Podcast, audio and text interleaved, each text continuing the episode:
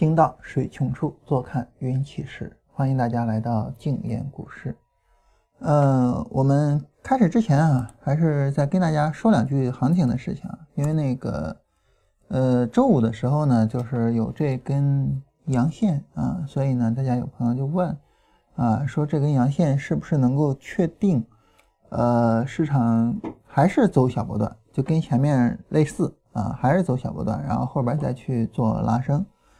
嗯，就目前这个走势上来讲，哈，这个还是有一定的这种可能性的啊，尤其是中小板啊，尤其是中小板，我们看到特别的强，强到什么程度呢？就是它回调的低点，连前面的高点都没有破，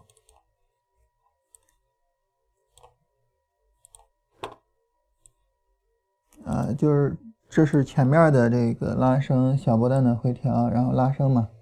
然后在这个回调过程中啊，这其实是一个该跌不跌的走势啊。就是这个回调过程中呢，能看到的是这个回调连前面高点都没有破，就非常强的一种走势。呃，所以呢，不排除有这种可能性啊。这样的话呢，就是你前面在这儿卖的股票，你说要不要去接回来呢？其实接一部分还是可以考虑的，还是可可以考虑的。但是呢，嗯。就是走势在这么强的一种情况下啊，就是它的一种持续性相对来说呢，呃，会比较弱一点。很多时候呢，就是小波段后边的走势啊，如果说要是不是这种持续拉升过来，就这么强的持续拉升过来的话，一般来说呢，小波段后边走势就一波。这个呢，我们也能够根据中小板的这个三十分钟来看一下啊。中小板三十分钟这个走势呢，我们当时是在这个地方说卖出嘛，这根 K 线收盘的时候说卖出，嗯，然后在这根 K 线收盘之后，其实也是走了一个该跌不跌的走势，能够看到的就是市场是这样的一个情况，啊，然后也没有破前面的高点，就当然我这这就是说是收盘没有破了啊，盘中破了一下，但是呢拉了一波之后，就行情就结束了。所以就是一个小波段之后呢，它拉一波之后，就行情就很有可能就直接结束了。所以呢，就是说，你说就是能不能补回来呢？包括你从三十分钟上也能看出来啊，就是也有这种可能性，就是这一波下跌就已然结束，也有这种可能性。嗯，但是呃，你要接的话呢，你要接的话呢，就是说后边你你要知道，在日线上有可能日线上一波，呃，这行情还是会往下跌啊，还是有可能会往下跌，就知道这种可能性。换句话说呢，就是当行情延续到现在啊，嗯，它存在着一个长时间回调的可能性。换句话来说呢，存在着一个 D F 回零轴的可能性啊。长时间的横盘也能导致 D F 回零轴啊，就是呃它不往下跌，但是它就是在这高位横着，D F 也会回零轴。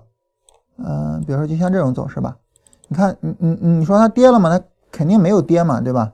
就就就这儿的这个走势。肯定是没有跌的，但是 D F 也会回零轴，因为它有一个长时间的横盘，所以现在其实是有这种需要，市场有这种需要，就是毕竟涨了那么长时间，涨了那么大的幅度，它需要去消化一下。所以这种情况下呢，我还是觉得就是首先市场是一个上涨的市场，咱们不说牛市这词儿哈，牛市不准确，准确的就是上涨市场。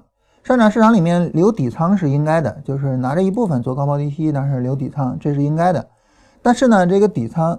嗯，需要去做一些动作，就是，呃，不是那个高抛低吸那个仓需要去做一些动作，就是你每次接回回来，呃，每次卖掉之后你接回回来，你要知道，就是现在市场有这么一个需要，所以呢，它往上涨，你也要去继续准备去，有可能需要去卖出，就做好这种心理准备就可以。当然你说我我就不这么折腾了，我我就在这儿卖掉嘛，卖掉我就耐心的去等等等一下，就是毕竟我有底仓嘛，它涨我也不担心。耐心的等一下，等这个回调正儿八经的展开，然后再去说我去补回原有的股票，还是重新去选新的股票，这个思路也可以啊。我个人比较倾向于这个思路，因为说白了就是市场的这种非常短期的波动，想去把握的很好不是那么容易的。但是比较容易的就是呃去把握这种相对比较稳定的市场需要，也就是比如说回零轴的这种需要。你看创业板这两天走的其实比。呃，中小板要好一点了，前面涨了百分之一，今天又有一个百分之七，呃，比明显比中小板要好一点。有一个很重要的原因就是创业板它的回撤是到位的，嗯，它回撤是到位的，就是 D F 跟零轴是比较接近的，这个时候它的拉升力度也相对强一点，啊，所以我还是比较倾向于呢，就是说，呃，对于我们来说呢，把底仓留好，然后呢，耐心的等这个行情正儿八经的走回撤。当然，你说我去接行不行呢？行，可以去接，可以去那个什么。当然，这个行可以去接，不是说现在接，而是说有买点可以去接。但是你要知道，就是有可能拉升一波之后，市场还是得去满足这个回调的需要，就是整个对自己的交易有一个呃，就是相对比较完整的一个准备吧，就是不要嗯，只是想着上涨或者说怎么样的。另外一个从板块上就是这个公共交通，然后这两天特别的强，呃，周五就特别强哈，然后运输设备，啊。总体上来说就这么个情况，也就是说，作为我个人来讲呢，我还是比较倾向于就是，呃，等这个回调就正儿八经的走出来，就正儿八经的 D F 回零轴。然后如果说你要接呢，也没有太大的问题，但是就是你要知道市场有这么个需要，所以呢，就是接了之后后边，呃，该出也是得出的。就是，呃，我我觉得这个例子还是蛮典型的啊，就是你看着行情特别的强，啊，然后拉升过来之后呢。呃，然后一个小波段，然后行情特别强，但是呢，也就拉一波之后，也就行情就没了。所以你说，你比如说在这个地方，其实可能就会有人已经去接了哈。你接了的话，怎么处理呢？就拉这一波我就出了啊。所以同样的就是类似的一个情况，就是假如说啊，假如说你说我认为这个小波段在这儿就已经结束了，就就就这么一走，这小波段就已经结束了。啊，你说我后边我要接接了之后，你也要知道，他如果说拉这一波的话，你也要出，就你知道这回事儿就行。但是我还是比较倾向于，就是在有底仓的情况下，就毕竟你有底仓，你不担心市场继续上涨，继续上涨你是赚钱的。这种情况下呢，还是耐心的等这个市场把这个回调的需要给释放了。我个人还是比较倾向于这样，就是做好一个交易的策略，不要就是很轻易的去调整它，嗯。所以在这儿就是要不要接的时候，我也没跟大家讨论啊。但是因为周五这个上涨，很多人问，所以我就跟大家说一下啊。前面这儿其实都没有跟大家过多的讨论，因为我觉得讨论的必要性不是太大。就是做出来一个规划之后，耐心的去等这个行情走出来啊。所以呃是这样一个情况，就跟大家解释一下啊，因为我觉得还是有解释的必要的。呃，当然，我们今天的主要内容呢，就是关于专业投机原理里边后边的内容了哈。嗯，专业投机原理里边后边这个内容啊，它是这个名字比较拗口，叫失失败可能来自分析报告未提供的资料。这这我不知道是用谷歌翻译的还是用百度翻译的哈。嗯，比较拗口。然后咱们大致理解呢，就是说咱们今天要聊的叫做其他交易方法啊。所谓其他交易方法指的是什么呢？指的是，对于我们来说呢，前面的经典交易方法啊，然后是道氏理论啊，尤其是道氏理论里面的这个我们叫波段回调结束进场啊，这也是非常经典的。然后呢，维克多自己的一二三法则和二 B 法则啊，这是非常经典的。这些非常经典的呢，就是呃这个。一直流传下来，一直流传到今天。然后还有一些就是其他的交易方法，其他交易方法呢，就是包括我们今天要聊的关于均线啊。然后维克多说这个均线特别的重要啊。然后比价关系，然后还有一个震荡指标，它那个震荡指标其实挺奇怪的，一会儿详细跟大家说一下啊，就是这些东西。嗯，在这里我我我想跟大家聊一个很有意思的事情，就是我们说经典方法它为什么经典呢？说白了就是有效。换句话说，就是我们是应该更关心经典还是其他？那么对于我们来说呢，我们总是希望啊增加信息量。啊，总是喜欢希望增加信息量，但其实更重要的是用好经典。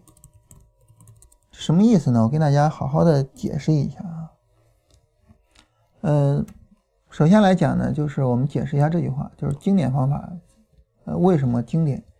呃，你比如说像道氏理论，道氏理论流传到今天已经有上百年的历史，在上百年之后，就是依然有人去呃看到道氏理论。啊，上百年是一个什么概念呢？我们说那个《华尔街日报》，《华尔街日报》这个东西呢，它一开始是纸质版的。《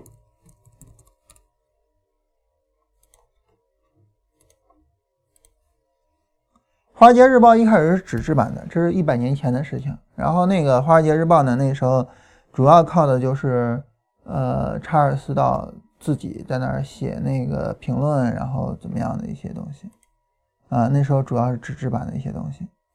然后这个呃发展到今天之后呢，我们现在已经很少有人去看这个纸质版的这种。资料了，已经很少有人去看，呃，纸质版的报纸，甚至于呢，现在大家看纸质版的书都看的没有那么多了啊，这是科技的进步所带来的。你像振兴看书呢，他就不用纸质版的啊，用的是那个泡面泡泡面的神器啊，用 Kindle 看书啊，这这是他的一个习惯的一种方式，就是呃，也就是说，在这一百年的过程之中，其实人类的工具发生了非常大的变化。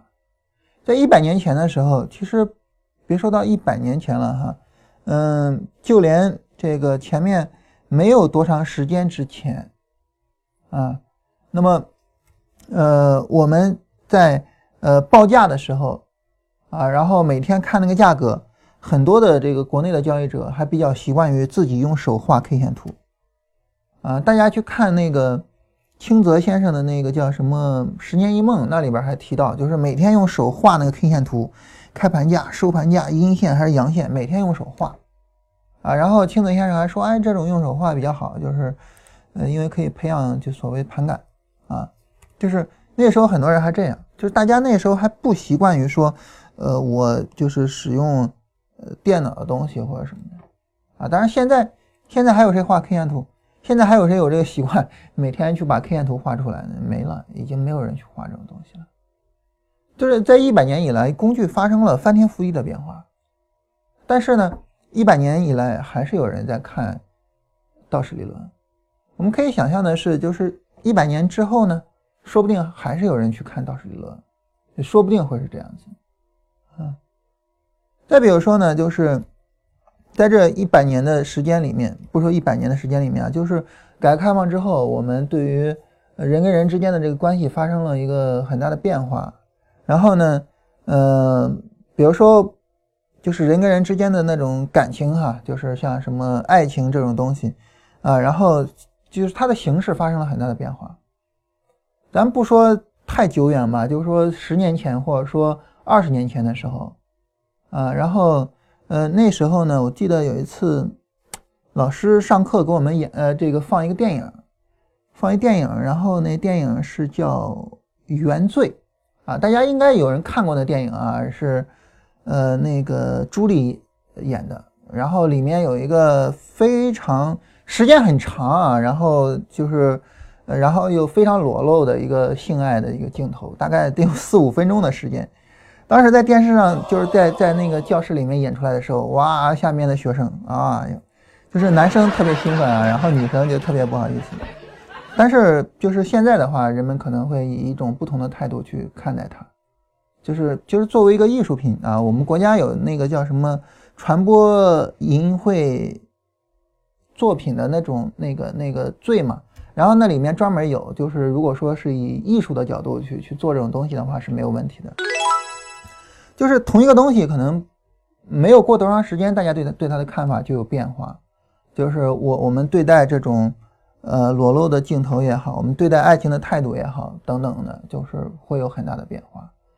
啊，但是即便是到今天，我们去读两千多年以前的呃《诗经》的时候啊，尤其是那里面很多描写爱情的那些篇章啊，像“三日不见，如隔三秋”那种啊。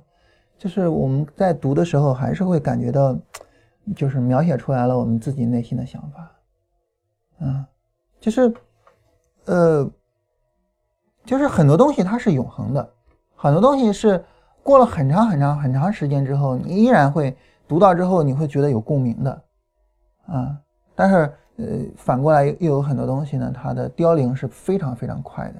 嗯，比如说，我记得我们刚开始上上网的时候，那个时候比较流行就是，呃，这个你是哥哥还是妹妹啊？哈，然后那个呃，QQ 名就是那种昵称嘛，然后什么追风少年啊，风一样的男子啊 或者什么的，然后还有一段时间流行火星文什么的，但是现在大家基本上就就就都不用了，对吧？就都不用了。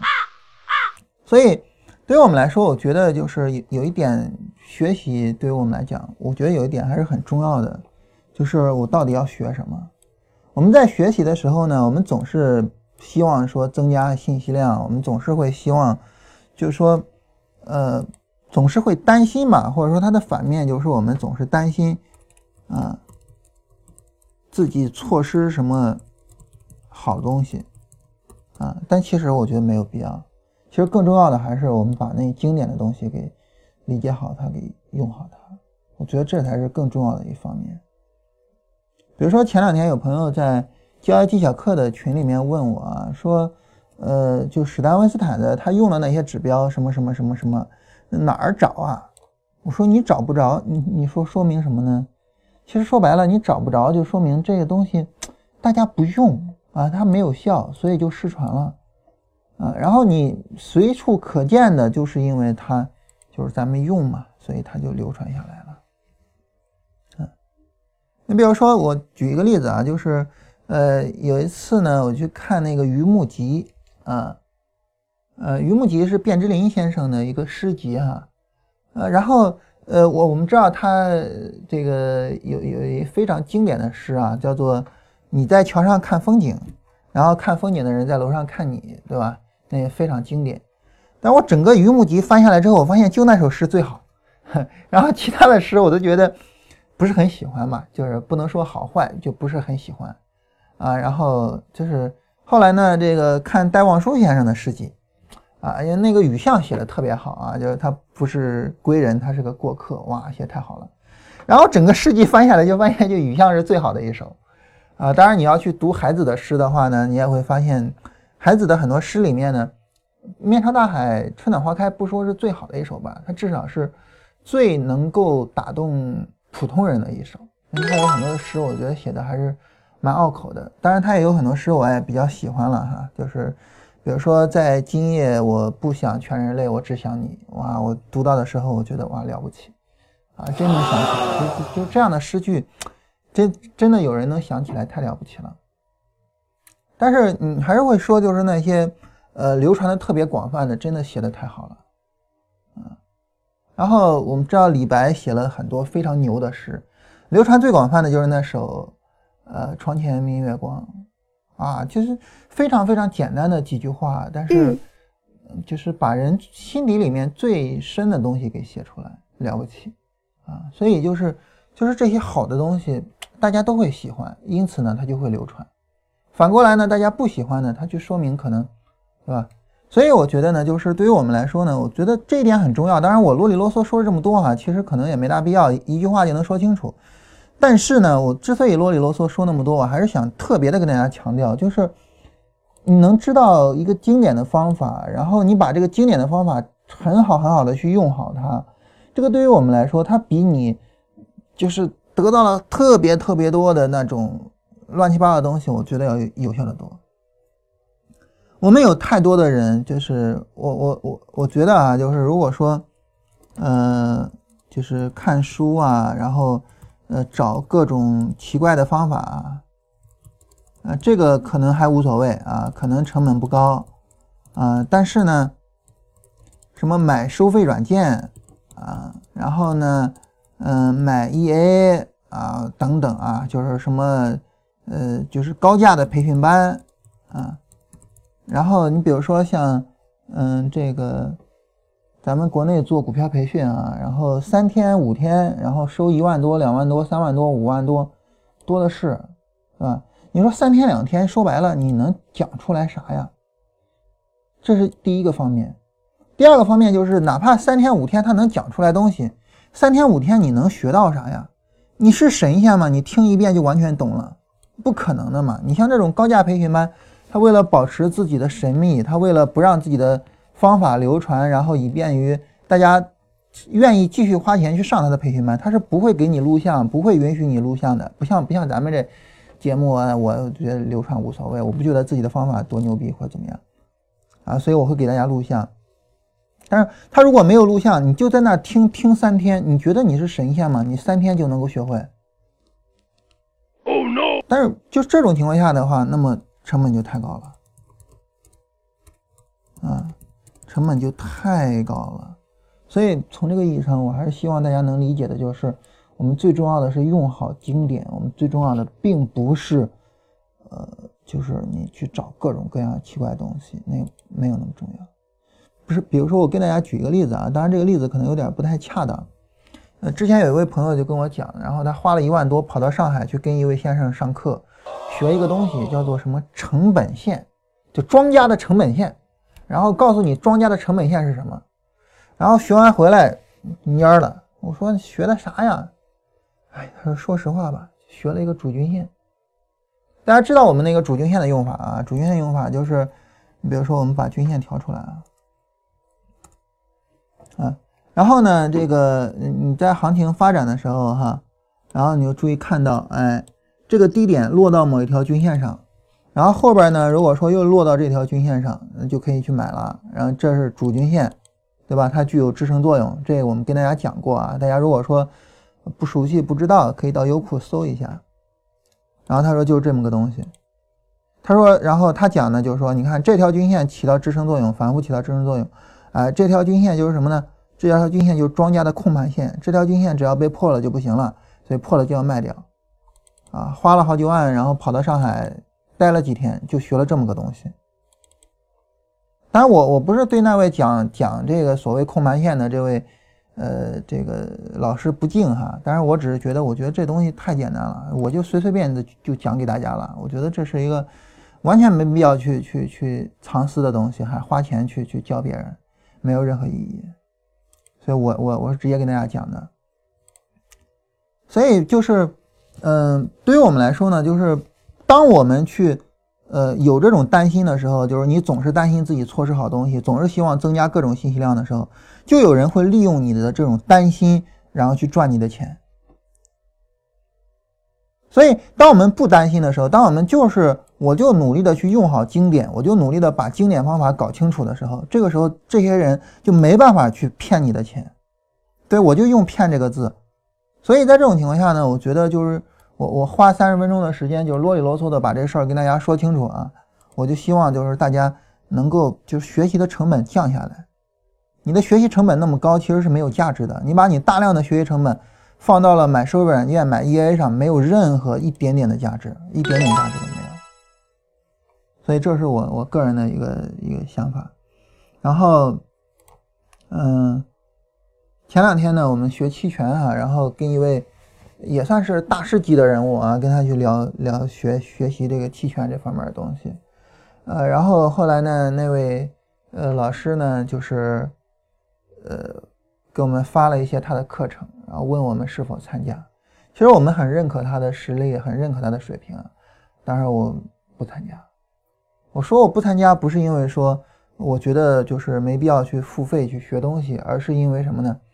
而是因为就是。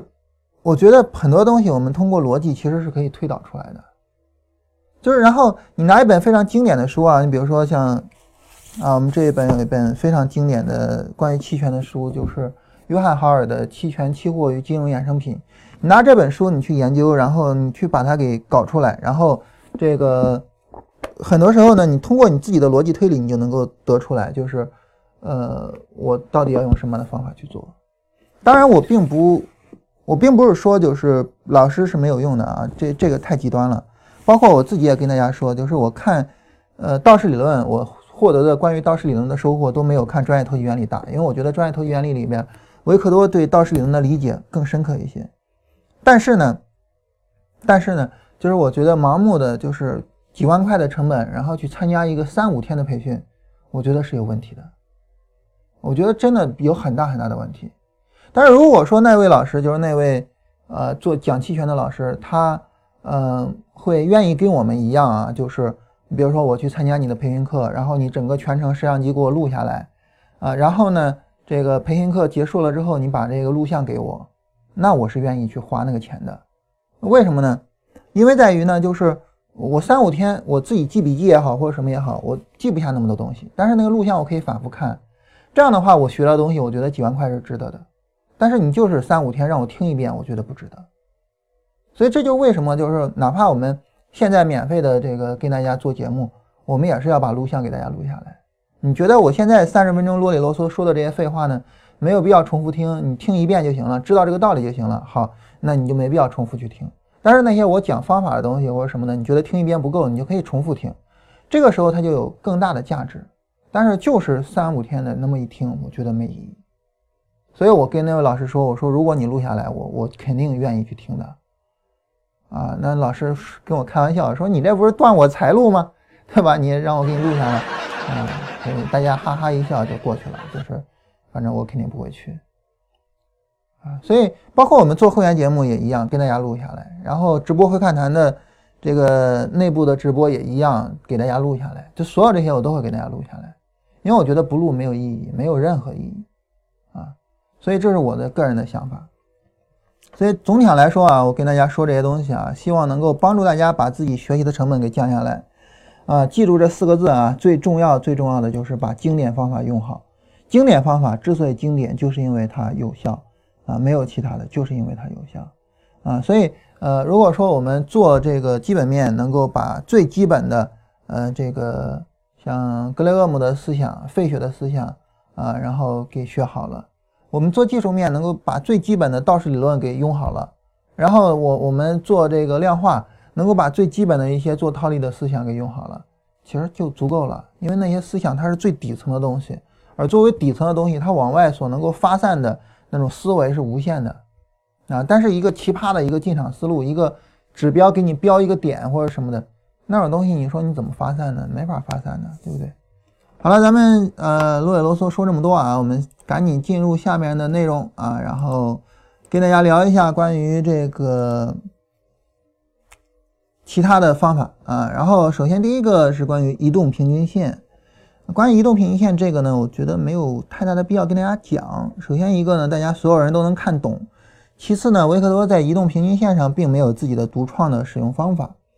为什么没有呢？原因在于时间太短。啊，第一个方法，移动平均线。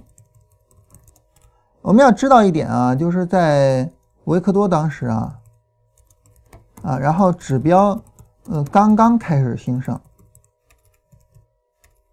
啊，所以呢，这个呃维克多就是历史的原因导致啊，导致他对指标的理解深度啊，然后。我我个人认为啊，远低于道氏理论啊，所以呃，在均线上的用法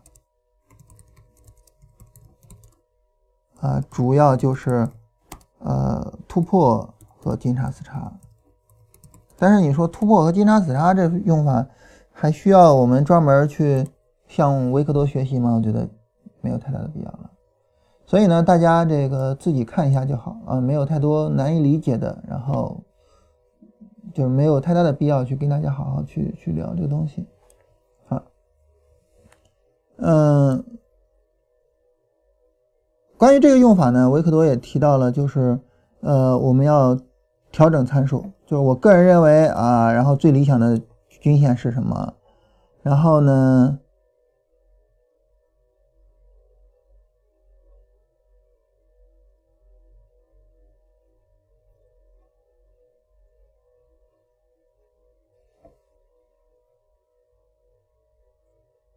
然后他说，这个方法并没有一个很好的方法去判断什么周期的移动平均线最理想，啊，然后不同市场与不同的时间需要采用不同的均线。好，那么现在问题就是怎么去调整不同均线呢？就是主均线的思路，就主均线的思路，啊，主均线调整不同均线。关于这个问题，我们就能够看出来维维克多的理解不深刻。为什么这么讲呢？就是维克多只是发现了。这个问题的重要性啊，但是呢，并没有提出解决方案啊，所以呃可以看出就是他对指标的理解深度还是不足的。但这个是历史的原因啊，这个跟他本人没有什么关系，他本人的水平这个毫无疑问历史的原因，因为那个时候均线刚开始有，或者说指标刚开始有，大家刚开始用电脑啊，所以历史的原因。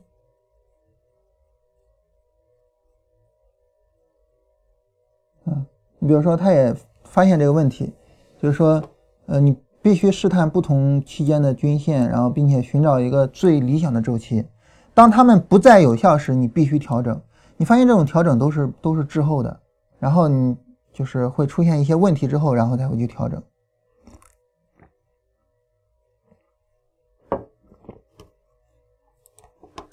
所以呢，就是对于我们来说呢，嗯。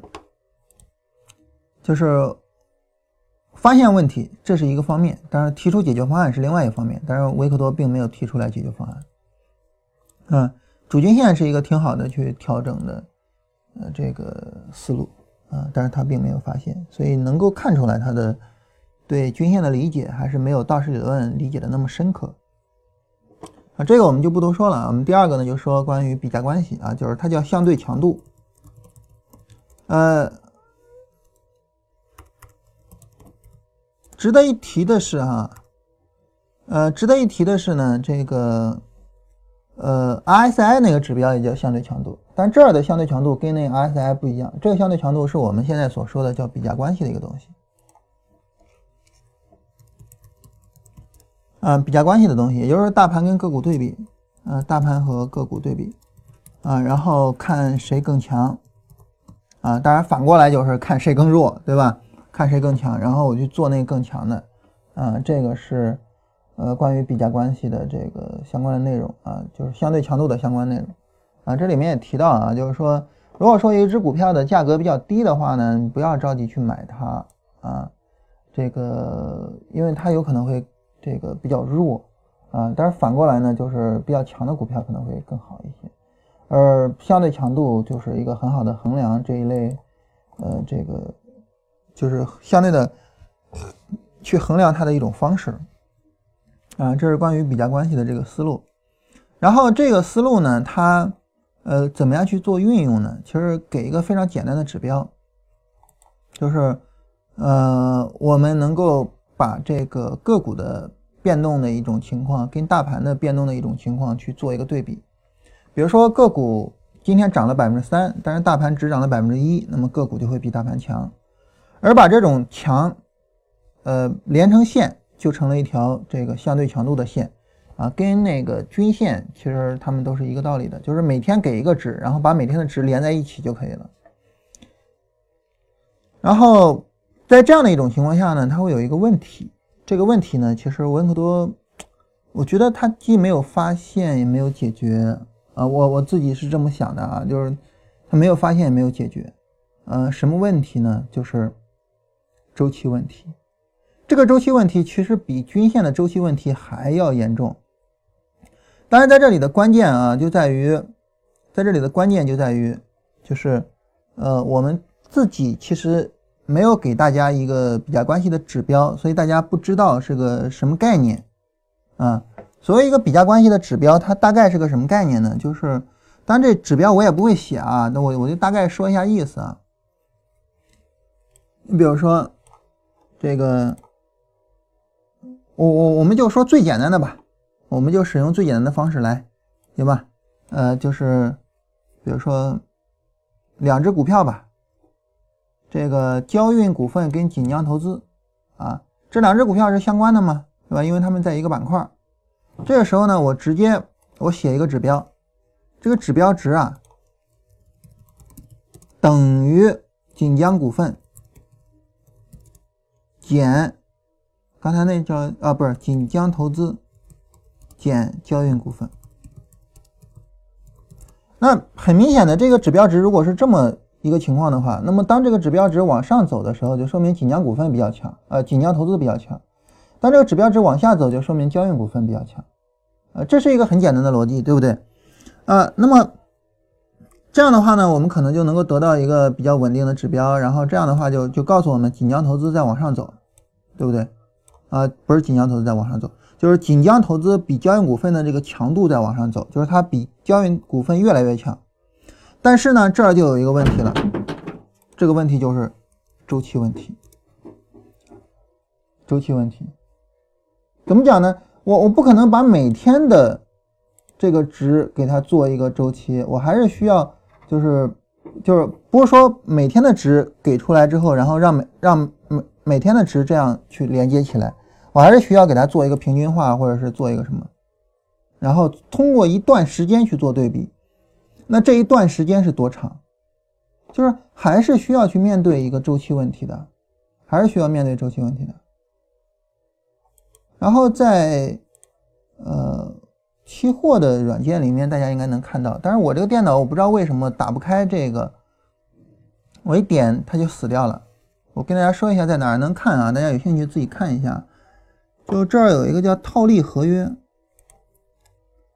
啊，我不知道为什么我电脑是打不开的啊，一点这个然后它就死，就是软件就崩掉了。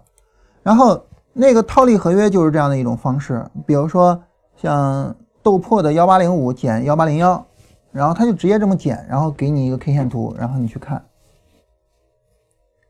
当然很自然的就是我还是要去比较，就是一段时期，就是究竟是哪一段时期。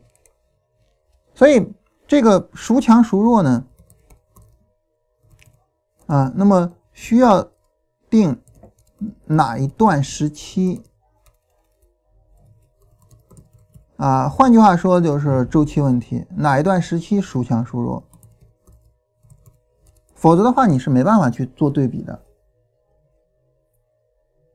所以，那哪一段时期呢？其实这是一个问题。这个问题呢，维克多既没有我，我觉得是既没有发现，也没有解决。然后他可能没有太觉得这个问题有多重要。嗯，当然，这个问题的答案很简单，就是。行情运行的，行情运行的一个周期，也就是一个上涨。嗯，如果如果说我们严格的画波段的话啊，一个上涨，一个下跌，就在这一个完整的周期里面，谁强谁弱？如果说我们更关心下跌的情况，那么就是在这一个。下跌的这个周期里面，谁强谁弱？就是你在一个完整的这个周期行情运行的周期里面去做判断，这是我们对这个问题的答案。就是答案，嗯，在一个完整的涨跌周期或下跌周期做判断，啊，这是我们关于这个问题的答案。所以啊，嗯，对比这个就是看比价关系的时候啊，那么我们最左边的 K 线，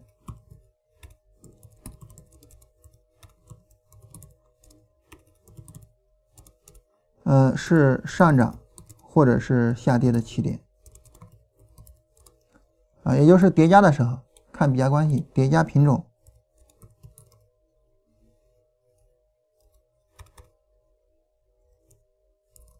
叠加品种看比价关系的时候，然后就最左边的 K 线是上涨或者是下跌的起点，这是关于我们这个对这个问题的一个答案，就是说，呃，怎么去解决这个问题啊？当然，维克多我觉得没有太去在意，嗯，除了这个他没有在意这个问题之外，当然还是那句话，历史的原因，因为那个时候这方面的理论发展并没有到位啊。然后，呃，除了他没有发现这个问题之外，在其他方面，他使用比价关系跟我们的思路是完全一样的。换句话说，就是我们的思路是从他的思路发展而来的。我们来看一下它具体的说法，就能发现这种思路上的连贯性。那比如说，像指数创新高的时候，很明显你是可以买股票的。买股票怎么买呢？买什么股票呢？啊，去寻找同一天或者是稍早也创新高的股票，也就是说比大盘强，啊，比大盘强。然后，呃，这样的股票怎么买呢？等待回档，在跌势中买进。啊，像这样的股票呢，它的上涨速度会更强一些。因为说白了就是大盘创新高，就意味着所有股票的平均创了新高。然后呢，有一些呢会还没有创新高，有一些是早就创新高了。那么还没有创新高的就比较弱，早就创新高的就比较强，所以要买这样的股票。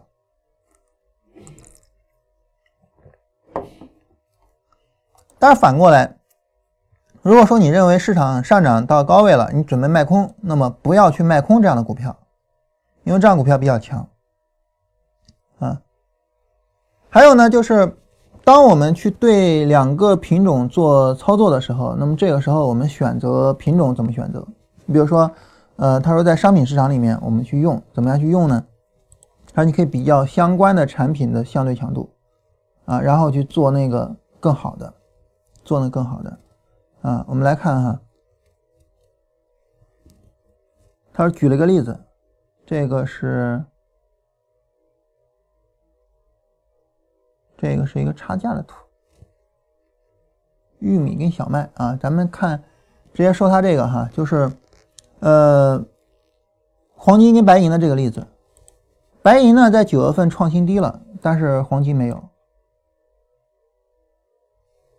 啊，上面这个是黄金，下面这个是白银，我们来看哈，黄金呢在九月份的时候远远没有创新低啊，这个比比前面强太多了。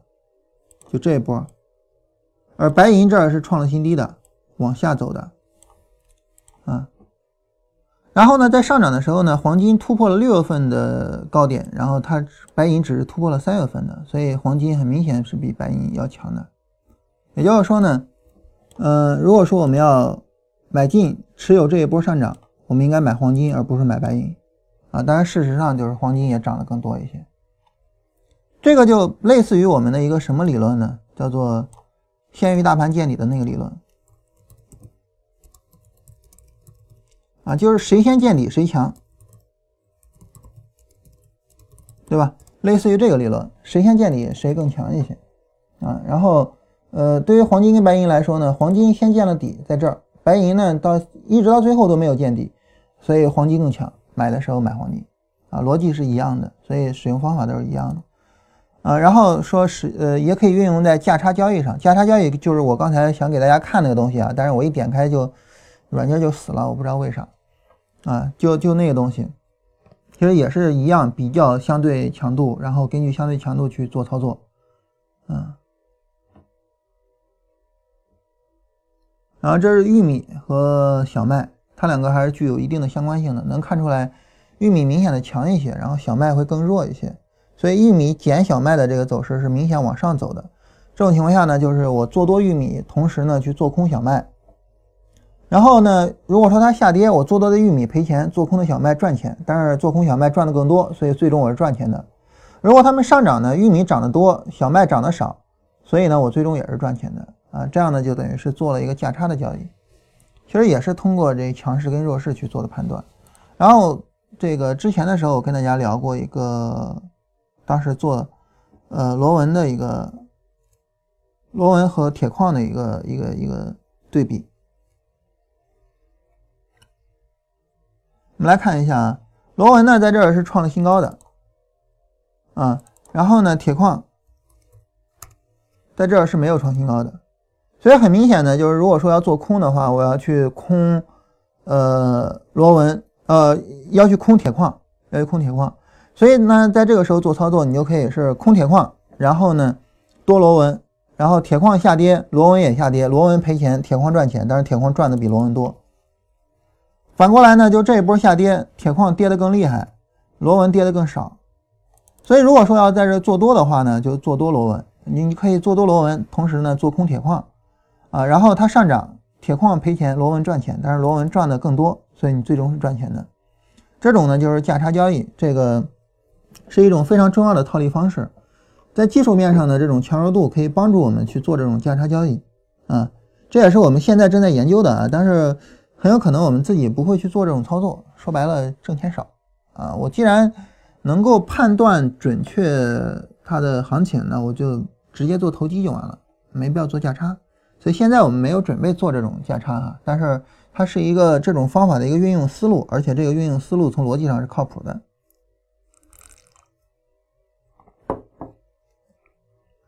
这第二个内容，就是关于相对强度。第三个内容是叫动能指标、震荡指标。这个内容呢，说实话，就是现在基本上都没有人看了。腾落线这个东西，嗯，就叫什么腾落线，现在这指标都没有了，对吧？所以就是这种东西真的可能意义不是太大，意义大了就会留下来啊。当然，大家呃在看书的时候可能会觉得，那我还是想了解。啊，而且这一段内容呢，可能有点不太好理解啊，所以我需要跟大家详细的解释。就内容不是很重要啊，但是呢，担心大家不理解，所以我需要详细的解释，好吧？首先，它这些概念啊，咱们就不说了，像什么跟这个物理学的这些啊，咱们就不说了啊，咱们直接往下走，就是来看看他说的这个震荡指标到底是个什么意思，好吧？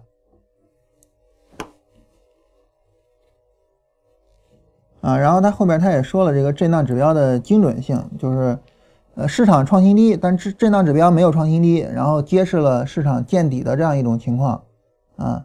这个这个咱们就不说了，咱们就直接看它是怎么来的啊，直接看它是怎么来的。然后呢，大家能理解一下维克多用的这个指标是个什么东西就行了，好吧？然后其他那些解释咱们就不过多的看了。注意啊，他这儿说是。比如说像道琼斯工业指数，它是三十种股票加权而构成的。加权的意思就是每只股票的权重不一样，大股票的权重会更大一些。所以呢，大股票它会嗯对道琼斯有一个更大的影响啊。如果说要是大股票上涨，然后指数就被迫上涨；如果说大股票下跌，小股票上涨，这个时候呢，指数它反倒是下跌。这个大家都有深刻的印象啊，就是我们国家的这个上证指数，我们经常讲是被权重股绑架的，被权重股绑架的，对不对？啊，经常这么讲，所以还是应该很值得注意的。嗯，那么我们怎么样才能够更好的去判断市场的总体走向呢？就是对照一个叫做腾落线的东西，他说代表叫行情的宽度。哎呀，我是不知道这个翻译是是是怎么翻译的啊？这个行情的宽度是个啥意思呢？不太不太理解啊。啊，我看一下这儿的翻译方式使用的是什么？啊，也是一样，也是行情的宽度啊，都是一都是使用的行情的宽度这个词儿，不太理解什么叫行情的宽度啊？呃，但是他说的所谓的腾落线是什么呢？其实很简单，就是涨家数跟跌家数的差额，很简单，就没那么复杂，就是涨家数跟跌家数的差额。这个咱们现在的软件怎么得到呢？你在分时图里边，在这个软件分时图里边，你按一下问号，然后得到一个下边有一个 MACD，看到吧？然后再按一下问号，得到有一个多空，这是多空线啊。这个多空线呢是，呃，这个跟前一分钟相比较的上涨家数跟下跌家数的情况。再按一下，好了，看到没有？涨家数多少？跌家数多少？当涨家数更多的时候，这儿是红的；当跌家数更多的时候呢，这儿是绿的。啊，然后这是关于涨家数跟跌家数的情况，但这个你说它这不是一条线啊，这是两条线啊，啊，涨家数是一条线，跌家数是一条线，现在呢跌家数在减少，就说明市场是在上涨的嘛，啊，那怎么办呢？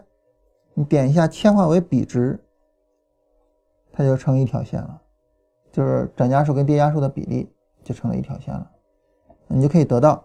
当然这个呢，它是每天只有。这个保留当天的，它并不持续的保留下来，当然也也有可能持续的保留下来，但我不知道是哪一个啊。反正至少叫所谓腾落线，现在是没有这个指标的。嗯，就我我现在知道的就是这个指标，这个指标是是符合他说的这种情况的，其他的我是不知道的啊，我不太清楚啊。那么一般来说呢，这个腾落线就是这个涨家数跌家数的这个情况啊。它会跟大盘的情况是相吻合的，就是大盘涨它也涨，大盘跌它也跌，嗯，大盘创新高它也创新高，大盘创新低它也创新低。但是，一旦有背离的话呢，这就比比较有点意思了，啊，假如说大盘创新高它没创新高，或者大盘创新低它没创新低，就有点意思了，啊，就是它就这个意思，啊，这个就是腾螺线的来历啊，这也是它的就所谓的宽度震荡指标的来历。当然，所有的指标呢都会，我们知道就是均线是指标之母嘛，但动能指标、分时图，嗯，叫什么涨跌率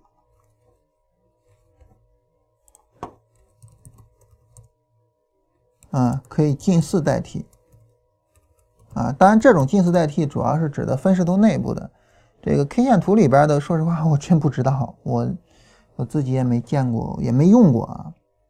然后，这个，呃，假如 K 线图可以有，K 线图有，啊，那么因为均线是指标之母啊，啊，然后呢，呃，均线的平滑的思路，啊，几乎启发了所有指标，这个我一会儿详细说啊。所以呢，那么维克多也使用均线平滑，这个它叫腾螺线的东西啊，也使用指标去平滑腾螺线。那么就是一个短期的一个长期的。当然，你你有短期、长期，那很自然的，你就可以就是比如说像什么这个金叉、四叉之类的这些东西，就都可以去用了。然后呢，就这么一个情况啊，这么一个情况。然后这是上面这个指标，下边这个指标，能看到背离吧？能看到背离吧？价格创新高，腾螺线创呃没有创新高，价格创新高，腾螺线没有创新高，啊，对吧？很明显的背离嘛，然后很明显的去指示市场的顶部的作用。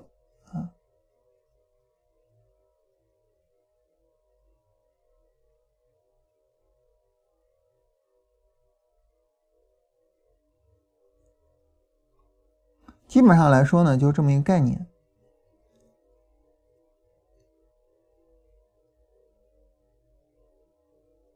好了，呃，咱们今天就是讲这些内容。下边个股的选择，我们明天说。嗯，包括呢，这个明天呢，咱们也简单的聊一下关于这个呃基本面的一些东西，嗯，简简单的聊一下。然后，呃，今天就是聊这这三种这种方法。这三种方法呢，其实我个人觉得啊，都不是太重要，就随便跟大家聊一聊。嗯，然后我觉得今天其实比较重要的是，我前面啰里啰嗦说的那些大家可能觉得没有用的废话，嗯，我觉得它能够帮助我们很好的做到一点，就是 心里面不多想了。啊，我希望就大家心里边呢，就是希望大家别多想了，啊，然后专心的学好经典方法，啊，然后道氏理论也好，嗯，然后。价值投资也好，然后成长股也好，嗯，然后这个量化的那些思路也好，就等等等等吧，就是这种最经典的方法啊。有一句话嘛，就是阴谋呢没有意义，真正牛逼的就是阳谋。别人所有人都知道你要干什么，但是他就是干不过你。所有人都知道你要干什么，但是他就干不过你。你比如说，就像道氏理论似的，啊。就是你你学会了道氏理论之后，或者说你能用好道氏理论之后呢，就是你就在这儿买嘛，在这儿买嘛，在这儿买，在这儿买，啊，然后跌下来，然后在这儿买嘛，然后在这儿买嘛，啊，然后在这儿买嘛，在这儿买，然后在这儿买，对吧？然后你在这儿买，在这儿买，所以所有人都知道你要干什么，但是他干不过你，他没办法击败你，没有没有没有任何人能够击败你。就即便你们所有人都知道我要在这买，我要怎么样，然后你没办法去击败我，啊，就是你想赚钱，唯一的办法就是你跟我是一帮的，啊，现在有了期权，其实能够更好的利用这个工具，能够更好的去利用这些比较牛逼的交易方法，所以我觉得没必要多想，就把这些最基本的东西搞清楚，价值投资怎么去做价值投资，啊，把最基本的东西搞清楚，就是所谓价值投资是什么呢？咱明天简单聊一聊基本面啊，就是买好的，然后呢，买的好啊。很多人说价值投资就这两句话就就可以了。买好的呢，就是买那些有价值的股票，就是质量比较高的股票。买的好就是在它价格比较低的时候买，你把这两点做到了，你就做股票你能赔钱太怪了，没有任何可能赔钱，好吧？你要买茅台，你茅台暴跌的时候你去买，啊，然后像格力那时候跌的时候你去买，你不会赔钱。啊，买成长股呢？买成长股就是买那种商业模式领先的股票。嗯，当然，所以你要买成长股，最重要的就是你去理解一只股票的商业模式，这个这个是最重要的。嗯，比如说像京东的商业模式，我之前跟大家举过例子啊，就是很多人当时都不理解啊，我我爱人他们那家公司就当时非常不理解这个京东的商业模式，就觉得京东肯定不行，结果人家现在干到现在，所以就是买成长股最重要的就是你去理解它的商业模式，所以其实就是都很简单的一些东西，你把这个东西搞好了，谁也谁也干不过你。你说我那比如说那么低的价格我去买茅台，有本事你你让茅台接着跌啊，对吧？所以就是杨某，这种杨某是谁也干不过的。好，该说的都说完了啊，我们最后聊一个小东西啊，这小东西就是刚才我说的这个均线的平滑的思路，几乎启发了所有的指标。这啥意思呢？给大家解释一下啊，就均线这个东西它是个什么东西啊？呃，均线它起的主要的意义是什么意义呢？其实就是就是平滑毛刺，就是你你发现价格的这个涨涨跌跌啊，它的毛刺特别的多。啊，昨天跟会员做会员节目啊，我现在这个时间乱七八糟，所以会员节目时间也乱七八糟。然后昨天做会员节目，然后就我跟他们比划，就比如说你以这种方式去理解的话，然后你理解的市场跟大家理解的市场不一样的情况下，其实你赚钱特别容易，因为别人都害怕，你不害怕或者怎么样的，啊，啊，那是拿的期货去理解的啊，我就不跟大家说。期货的情况了啊，就反正就这个意思，大家应该能理解这个意思，啊，就是，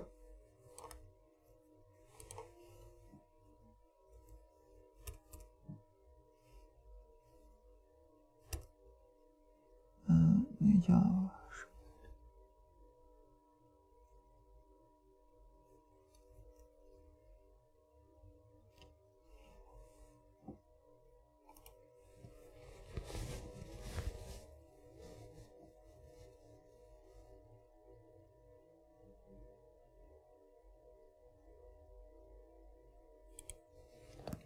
就是别人眼中的这个市场是这样的，别人眼中的市场是这样的，特别的乱。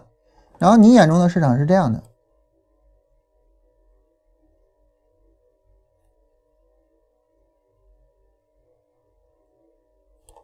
你说他怎么干得过你呢？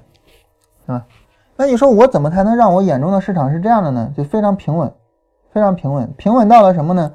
你比如说我在这儿，我去。呃，做一个空单啊，当然股票不能做空，我只是举例子啊。比如说在这儿做一个空单嘛，价格向上突破，我该止损，我不止损啊，因为我觉得这走势很稳定。或者我在这做一空单或者怎么样的啊，你你说该止损或者怎么样，我不止损，价格很稳定啊。当然我只是举例子啊，我不是说这儿能做空啊。那这个时候你你你相对来说你的收益就相对的会比较稳定一些，但是。呃，我们怎么去获得这种稳定的这种思路呢？或者说怎么获得这种稳定的视角呢？其实均线就是一个最简单的东西。假如说我们是三十周期均线吧，我把所有的啊二十周期，我把所有的全改成二十周期啊，让大家看一下，嗯，然后你发现跟我刚才画的差不多，对吧？跟我刚才画的那个是差不多的。所以就是，如果说你眼中的这个市场是一种如此稳定的一种市场的话，那么这个时候其实对于你来说，可能你赚钱会是比较容易的。这就是一个，就是均线带给我们的一个新的市场观，就是一种比较平滑的市场观。啊，你说价格到这儿，然后该止损，然后该怎么样？啊，均线还是稳定的在往往往往这走，没有什么太大的问题。就是当你有这种市场观的时候，就是，呃，然后你比如说，就像这儿下来，然后我在这儿去买，然后它就一直往上走，啊，然后直到这儿均线往下破，然后往下破了之后就一直在往下走，就整个行情会比较稳定，就在你眼里面整个行情会比较稳定。这个时候呢去做操作，可能相对来说啊，可能会比比一般人会更为就是看得更为平滑一点啊，毛刺会更少，就这个意思，啊，所以就是当你去盯着每天的波动的时候，跟你盯着收盘它是不一样的；当你盯着每天的收盘，跟你盯着一条均线的时候，它是不一样的。就是你的眼光越来越长远，然后你越越来越不重视那些毛刺，啊，你重视的是更为平滑的东西。这个平滑的思路，我觉得在现在这个 P 图里边是不是有很多，就是那个光线处理方面是不是有有这方面的东西啊？这个词儿是从那里边来的啊，当然我也不懂那一块儿。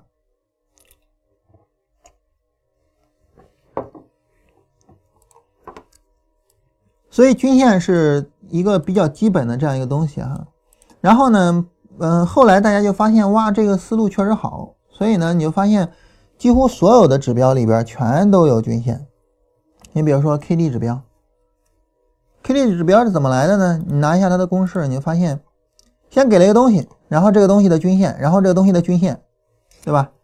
啊，然后我们看 R S I 指标，R S I 指标怎么来的呢？然后。先给了一个东西，然后均线，然后均线，然后均线，啊，对吧？就其他的任何指标，像什么 CCI，就是，但这些指标说实话我都不用啊，然后也都没大听说过。这指标倒没有什么均线，呃，有均线，对吧？也也有均线，所以几乎没有什么指标没有均线的啊，所以均均线就被称为这个指标之母。主要的问题不在于说均线有多么好用，主要的问题在于均线所提供的这种思想，就平滑的这种思想。非常流，其实是非非常非常了不起，非常非常的了不起啊！所以你使用 CCI 的时候，这个是默认的是十四的 CCI。但如果说你把这个 CCI 的这周期调一下，比如说你调成一百四的 CCI，当然我这有点夸张了啊。然后你调成一百四的 CCI，然后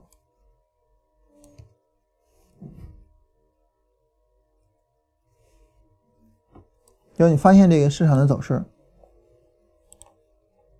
下来，上来，下来，上来，下来，上来，下来，然后 CCI 呢？下来，上来，下来，上来，下来，上来，下来。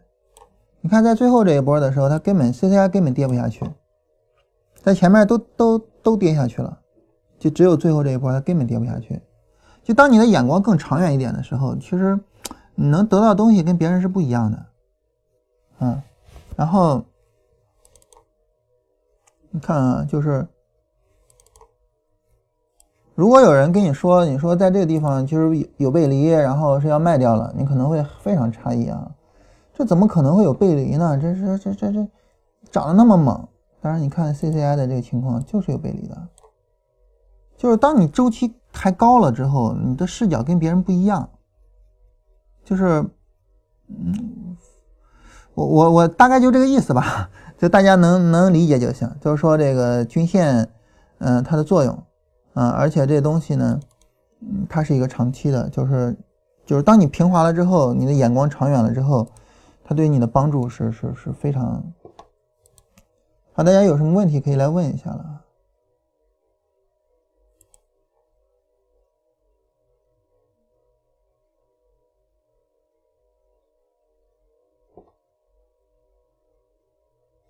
有朋友说这个什么才算好的交易系统？成功率多少？收益多少？这个我们反复的说哈，这个大家应该都都会背了啊。呃，二比一的盈亏比对应百分之五十的成功率，啊，百百分之六十的成功率。然后三比一的盈亏比对应百分之五十的成功率，然后四比一的盈亏比对应百分之四十的成功率。当然，我们觉得就是。盈亏比不能低于二比一，然后成功率不能低于百分之四十。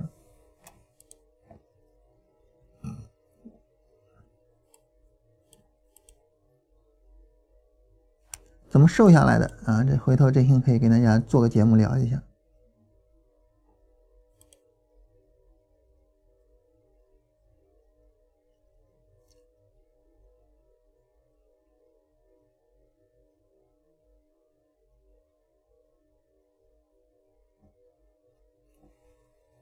你看啊，专业投机原理，很多人看完了就这种感觉，就看完了就是我就学会了一二三法则、二 B 法则、风暴比和资金利用什么的。但是其实这都是一些片段性的概念，都是一些片段性的，它不是一个整体的概念。对于一个整体的概念呢，我觉得维克多提供的最牛逼的整体概念有两个。第一个呢，就是一个交易者应该具备什么样的知识框架，交易者的总体知识框架。然后呢，维克多认为你的总体知识框架应该包含基本面的东西啊，然后统计学概率上的东西，然后技术面的东西，然后关于资金管理的东西，关于心理学的东西等等等等的。他是他是这样一个观点，而这个知识的总体框架。才是最重要的。维克多在这本书一上来就说了哈，我觉得维克多听你说完应该会失望。他说有关金融市场方面的书啊，我个人图书馆里边也有一百二十本，他们主要是讨论的是一些什么证券分析啊、期权策略呀、期货策略啊、技术分析还有其他方面的书。但是呢，嗯，他们都有一个问题啊，什么问题呢？就是呃，要么呢就是方法没有经过实际的检验，要么就是太专业了。啊，以至于说它没有一本呃书呢，它能够包含所有的市场的基本观念和获利知识。所以呢，我希望我写一本书，它能够包含市场的基本观念和获利知识。所以它其实是一本关于交易者的一个知识框架的建立的书，就是一个交易者，一个成熟的交易者应该应该包含什么样的一个知识框架啊？它是这样一个内容啊，这是它的最基本的一个内容哈。那第二个呢，就是道氏理论。道氏理论，他讲的道氏理论对我启发太大了。在此之前，我看过道氏理论，我看过罗伯特雷亚的那本，看过哈米顿的那本股市晴雨表。说实话，没有太大意义，就是对我来说没有太大启发。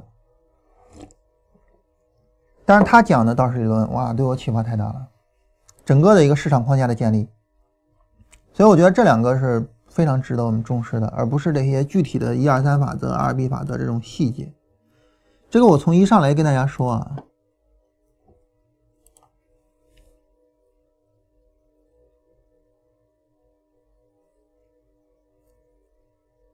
嗯，怎么购买直播回看团啊？在公众号直接回复“直播回看”，然后就有链接，然后你自己去看那个链接就可以。啊，就是在微信里面、公众号里面直接回复。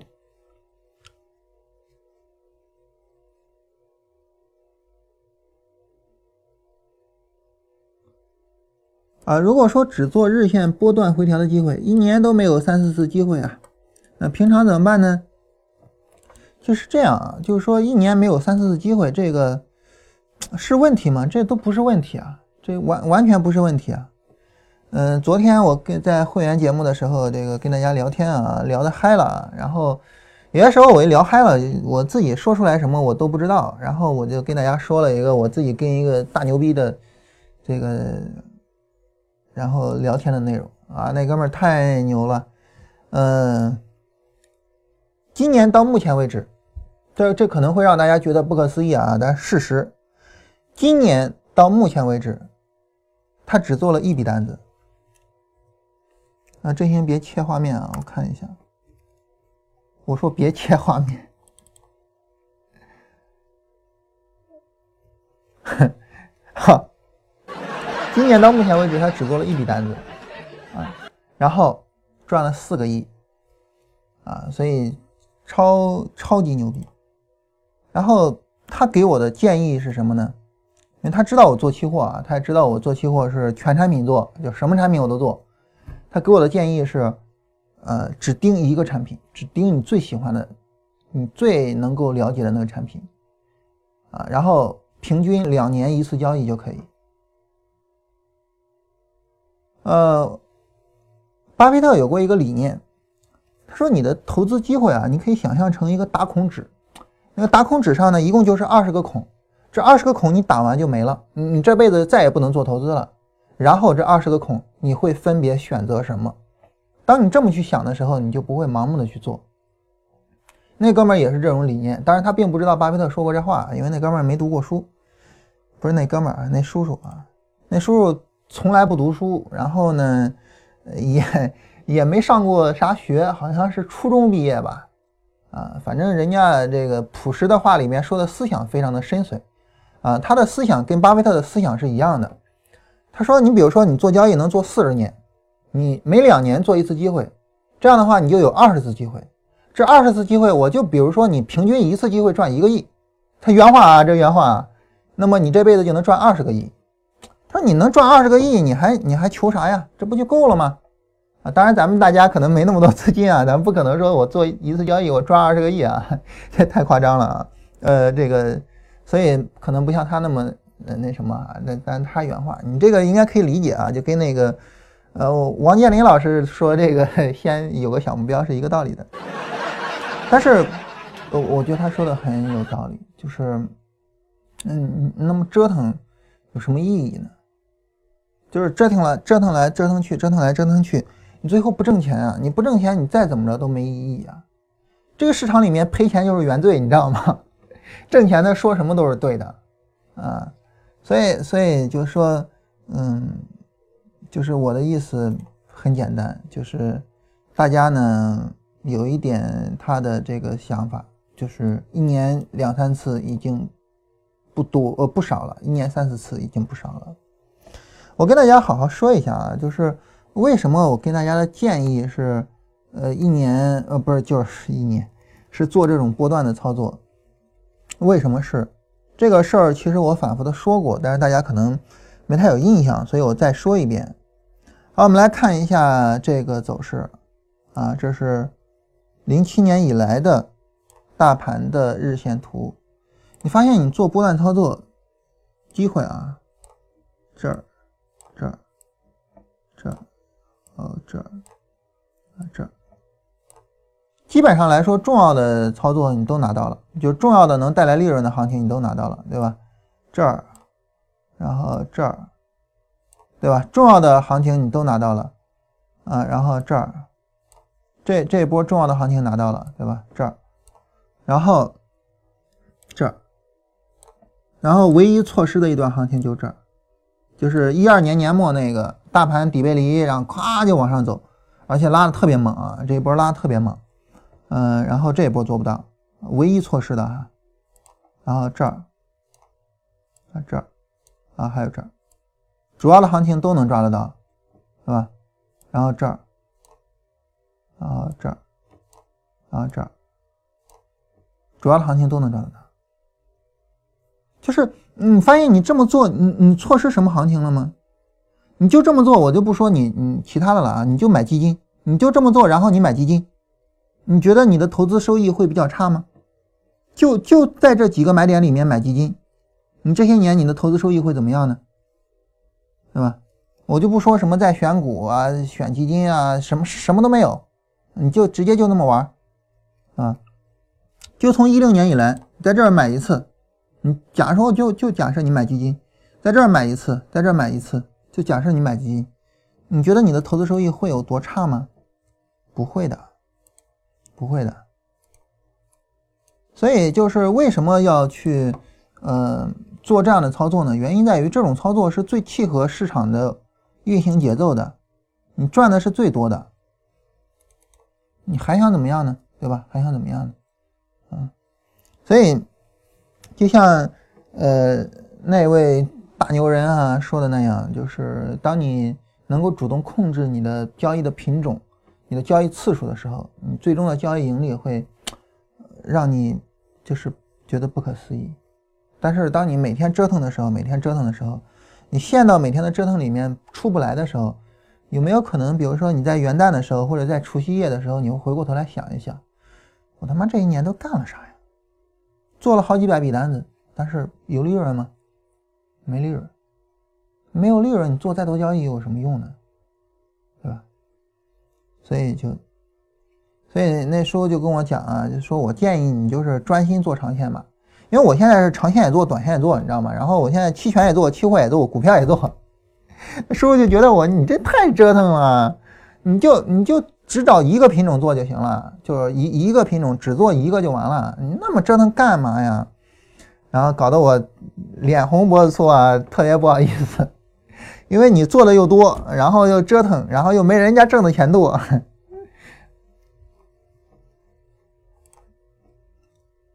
呃，像你们这么专业的交易者啊，指数波段回调出机会会进几成仓？说实话，如果是做股票的话，会做满仓啊。如果是做股票会做满仓，为什么呢？这事儿我记得好像也说过哈。你不满仓的话，那你留着钱干嘛呢？反正如果说我们不满仓，那钱我们会转出来，转到期货上，所以其实也是满仓，对吧？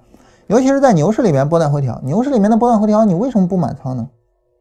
我我不知道哈，我我没办法去回答这个问题。我觉得应该满仓啊，因为你做股票它是没有杠杆的，你满仓也就是百分之百。你做期货都是有杠杆的，我们现在做期权杠杆更大啊。我们现在这算了，不不不不不不多说了，多说了就有点夸张了，这个有点误导大家了哈。大家上了杠杆，我们罪过就大了，就这个意思。当然，这个是很明显的，像这种回调不破前低的这种，如果说是牛市初期的机会，比如像这种啊，大概就是六成仓，然后后边的这种就直接就满仓是没有问题的。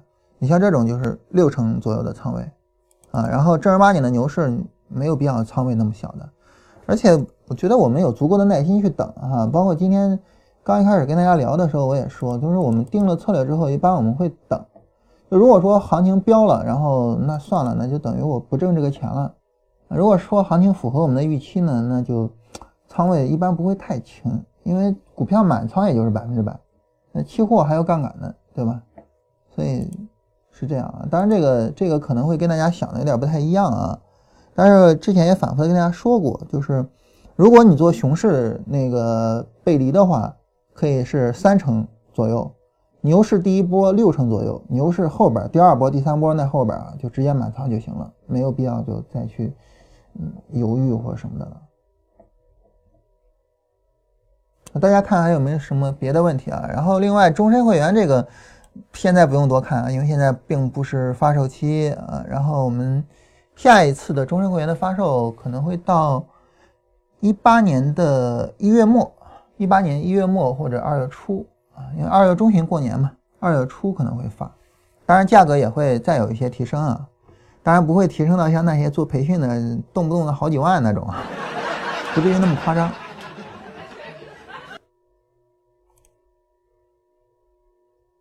好，大家没有别的问题呢，我们今天就到这个地方啊，明天跟大家聊一下选股的问题啊，就是基本面啊或者什么的。